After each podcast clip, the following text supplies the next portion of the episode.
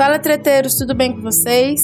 Espero que sim. Hoje são 18 de junho de 2020 e só hoje, depois de quase 18 dias, é que eu estou conseguindo sistematizar algo para ser dito sobre as manifestações que ocorreram nos Estados Unidos, que ocorreram no Brasil, sobre as manifestações que eu recebi pelo WhatsApp, pelo Instagram, que revelam uma preocupação genuína de uma parcela da população, principalmente de jovens, que é aqui eu tenho mais acesso, para entender o lugar de fala deles e o lugar de poder deles em relação a tudo que está acontecendo.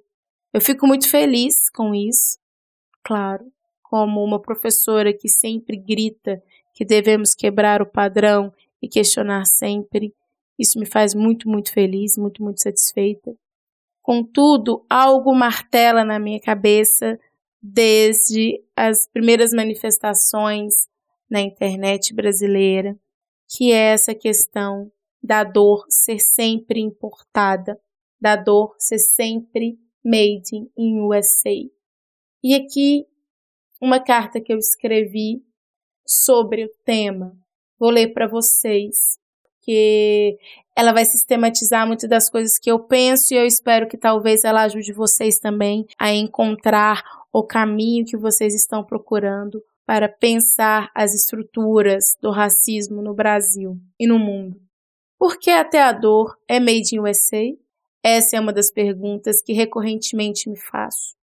Porque tudo que consumimos seja entretenimento, seja literatura, seja moda, bem com o crivo dos Estados Unidos, muitos me respondem que é porque os Estados Unidos é o polo do mundo, o centro do mundo, o mundo inteiro.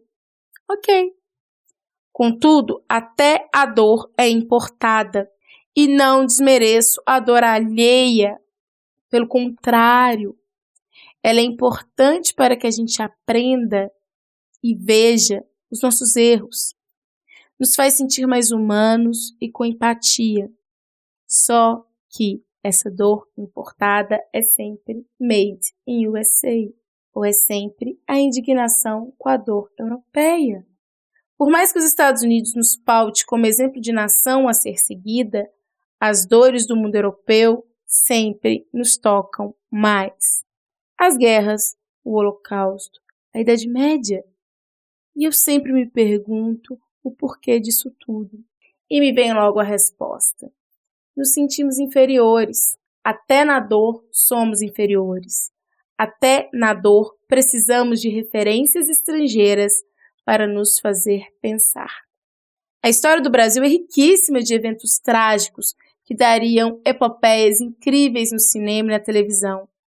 Mas a gente só se empolga em ir ao cinema para assistir filmes que relatam dores que são distantes de nós, como o próprio Holocausto. Choramos e nos perguntamos como as pessoas fizeram tal atrocidade. Viajamos para o leste europeu e choramos doloridos com os campos de concentração. Claro que estamos corretos, logicamente. Mas o que não compreendo é porque não temos mais empatia pelas nossas dores mas sempre temos mais empatia pela dor alheia. Por que não choramos nas fazendas com suas senzalas? Por que não achamos triste o pelourinho? Porque achamos lindo as pedras colocadas na subida das serras, mas não nos questionamos as vidas que colocaram tudo aquilo ali, tal como fazemos quando visitamos os castelos medievais. Coitadinho dos servos. Nos maravilhamos com as igrejas barrocas, mas não nos questionamos como tudo aquilo ali foi feito. Olhamos com maravilha para São Pedro no Vaticano, mas olhamos com desdém para as nossas igrejinhas, construídas pela fé e pelas mãos dos escravizados. Choramos em filmes de massacre indígena, mas gritamos que nossos índios são preguiçosos e que nem são índios de verdade, pois possuem até um celular.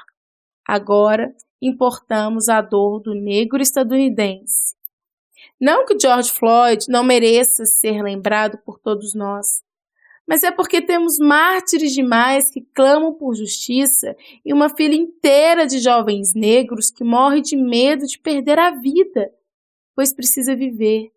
E viver é sair de casa para estudar ou trabalhar e ter que desvencilhar das balas perdidas aqui no Brasil, aqui na nossa cidade. Balas perdidas são sempre encontradas em corpos negros, como já dizia meu aluno Vinícius. E aqui agimos sempre como se fosse algo natural, pois a cor é sinônimo de caráter. A cor é sempre a de bandido, e bandido bom é bandido morto, não é isso?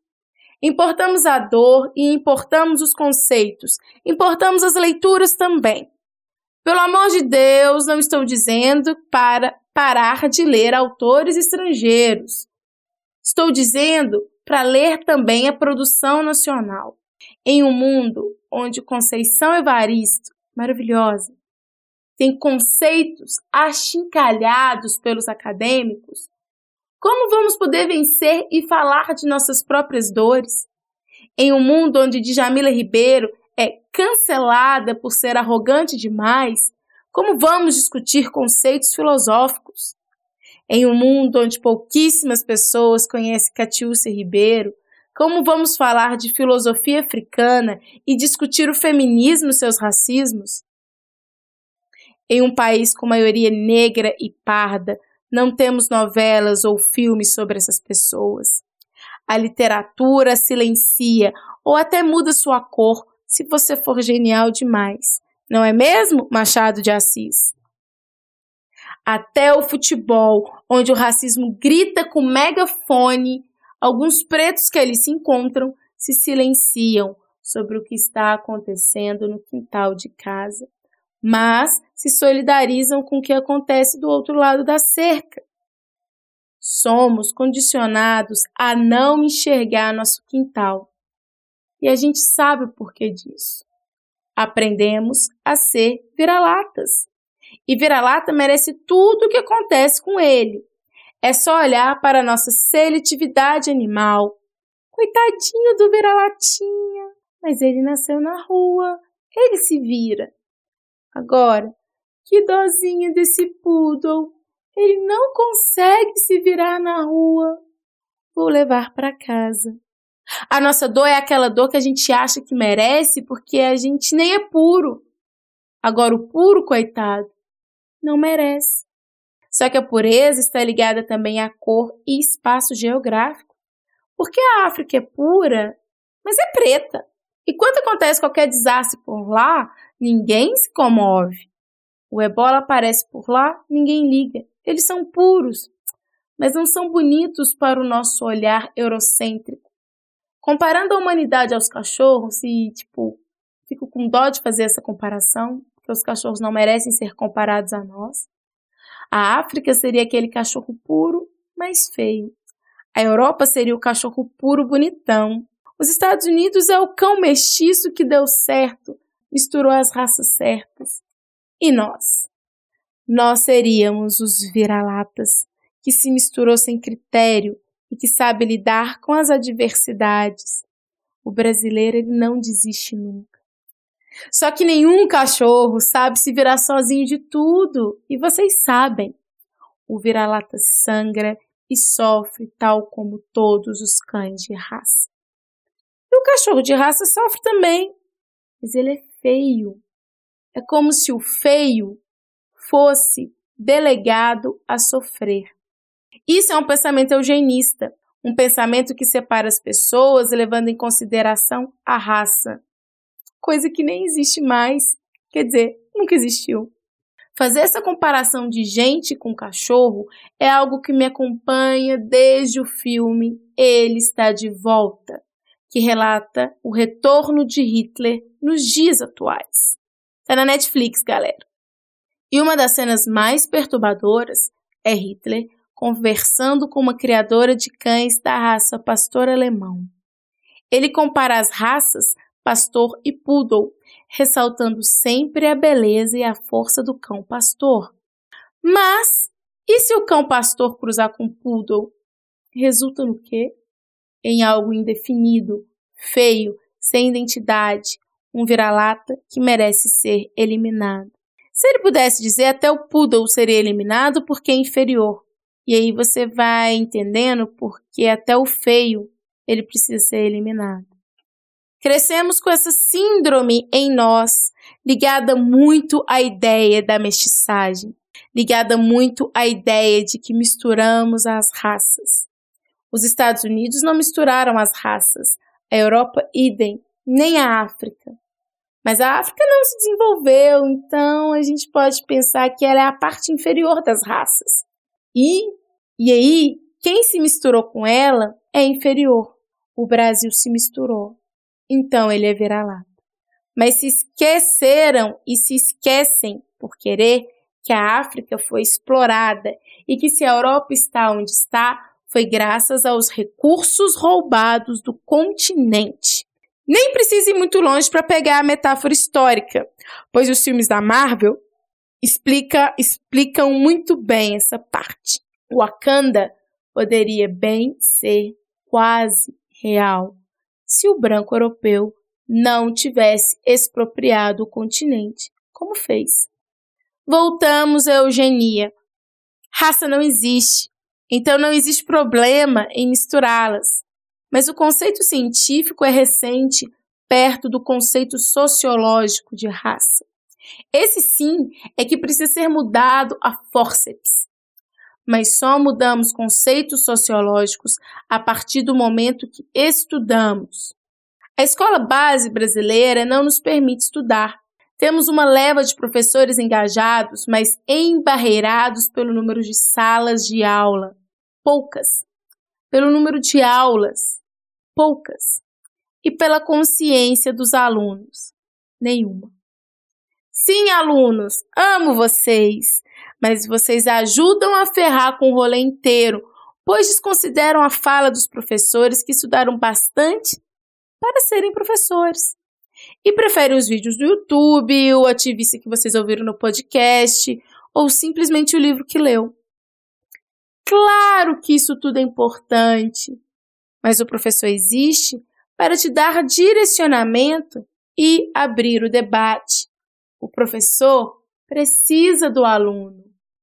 E meu aluno querido, pasme, você também precisa do professor. Como vamos debater Angela Davis com assuntos tipo sufrágio feminino e direto é, do voto do povo preto nos Estados Unidos, sem entender os processos históricos brasileiros? Não dá. Não vamos conseguir, pois muitos copiam e colam os discursos de lá aqui. Não dá para copiar e colar os discursos de lá aqui. Isso acontece todo dia com o conceito explicitado por Djamila Ribeiro no livro Que é Lugar de Fala. Deturpam conceitos mesmo tendo lido o livro. Sendo assim, alunos, professores de humanas são essenciais para que vocês não se percam com informações e que cheguem ao mais profundo conhecimento de forma menos traumática e com menos lacração. Ao mesmo tempo que a escola e a educação são essenciais para desconstruir essa ideia de viralatismo que nos persegue.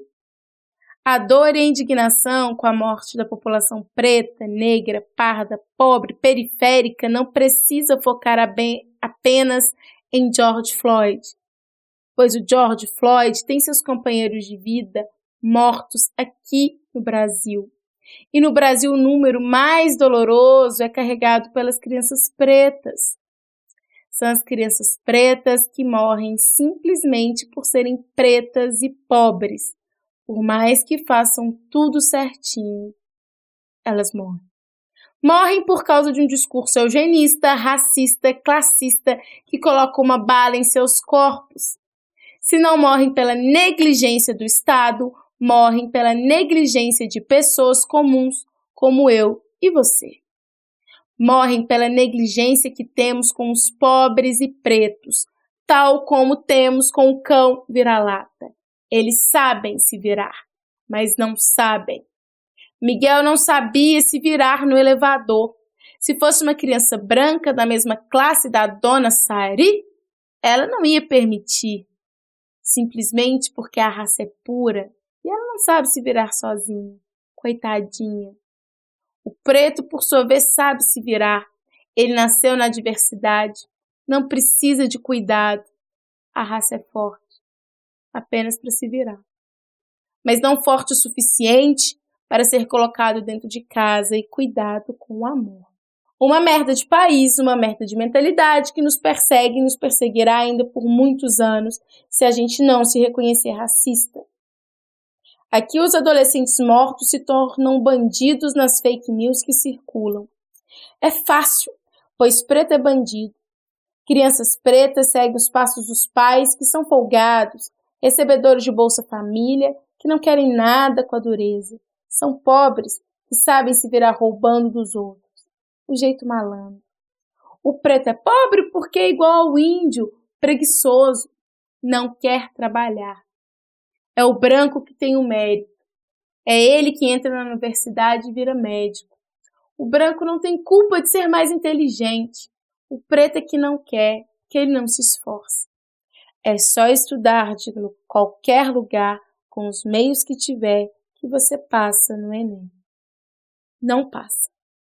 E com esse pensamento fortíssimo, o preto cresce achando que ele tem um defeito de cor, que ele tem um defeito na raça, que ele precisa se aproximar o máximo que puder do branco, da elite. Ele corre e tenta ter o cabelo do branco, a roupa do branco, o linguajar do branco. Ele se preocupa com o que o branco se preocupa e começa a compartilhar do universo simbólico do branco. Doutrinamos os pretos, negros, pardos ao conceito racial em que o branco é o dominante. Por isso temos um preto que repete o discurso racista do branco, chefiando a Fundação Palmares. Isso não é uma atividade de ontem. Essa lavagem cerebral cultural é antiga, tão antiga quanto o Brasil. Por isso somos todos racistas. Por isso a desconstrução precisa vir a galope e a fórceps. Por isso que importamos a dor do outro, para estar alinhado com aquilo mais branco que queremos ser como nação, Europa e Estados Unidos. O racismo aqui só virou um problema porque virou um problema nos Estados Unidos e na Europa. Quebram estátuas de comerciantes escravistas da Inglaterra. Palmas. No Brasil querem quebrar a estátua da princesa Isabel. Olha como faz falta a história, como faz falta o senso crítico. Isabel não é heroína de nada, redentora de nada, política engajada de nada. Mas ela merece o mesmo destino de um comerciante de escravos? Ela merece o mesmo destino de um comerciante de escravos? Importamos até as pautas de luta. E não precisamos importar nada.